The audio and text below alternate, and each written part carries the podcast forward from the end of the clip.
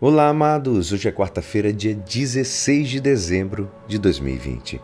E hoje a nossa igreja nos convida a meditar juntos o Evangelho de São Lucas, capítulo 7, versículos 19 a 23.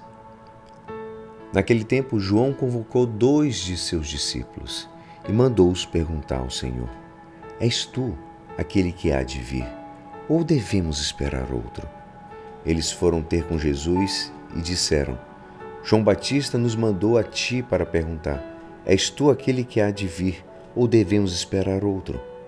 Nesta mesma hora, Jesus curou de doenças, enfermidades e espíritos malignos a muitas pessoas e fez muitos cegos recuperarem a vista. Então, Jesus lhes respondeu: E de contar a João o que viste e ouvistes. Os cegos recuperaram a vista, os paralíticos andam, os leprosos são purificados. Os surdos ouvem, os mortos ressuscitam. E a boa nova é anunciada aos pobres. E feliz é aquele que não se escandaliza por causa de mim. Esta é a palavra da salvação. Amados, o Senhor é rápido e prático. Ele quer aproveitar das nossas incertezas. E sem dúvida, ele, essas nossas incertezas são perfeitamente normais mas para que façamos um exame de toda a nossa vida, um exame de consciência, amados, para que nós vejamos as nossas imperfeições, os nossos esforços, as nossas enfermidades, as nossas fraquezas mesmo.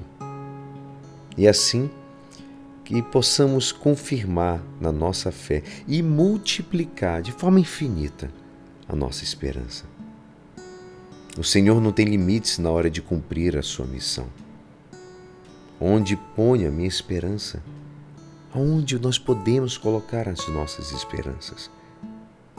Onde está a nossa alegria?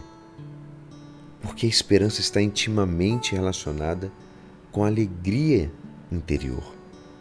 O cristão, como é natural, tem que viver como uma pessoa normal na rua, mas sempre com os olhos postos em Cristo que nunca falha. Um cristão de verdade não pode viver à margem da vida que Cristo nos ensina, na imagem, à margem do que o Evangelho. O nosso foco tem que ser na vida, na maneira que ele viveu, naquilo que ele nos ensina. São João da Cruz ele nos diz que nele, no Senhor, encontraremos muito mais do que podemos desejar ou pedir. A liturgia não é um jogo sagrado. A igreja nos dá neste tempo de advento porque quer que cada vez, que cada um de nós, crentes, possamos ser reanimados em Cristo, na virtude da esperança da sua vida. Muitas vezes nós perdemos a esperança porque confiamos demais nas nossas forças e não queremos reconhecer que estamos doentes. Necessitamos dos cuidados da mão do Senhor. Mas é assim que tem que ser, como Ele nos conhece e sabe que todos somos feitos da mesma, das mesma pasta, e Ele oferece Sua mão salvadora. Com um coração cheio de gratidão, que possamos dizer: Obrigado, Senhor, por me tirares do barro e encheres o meu coração de esperança.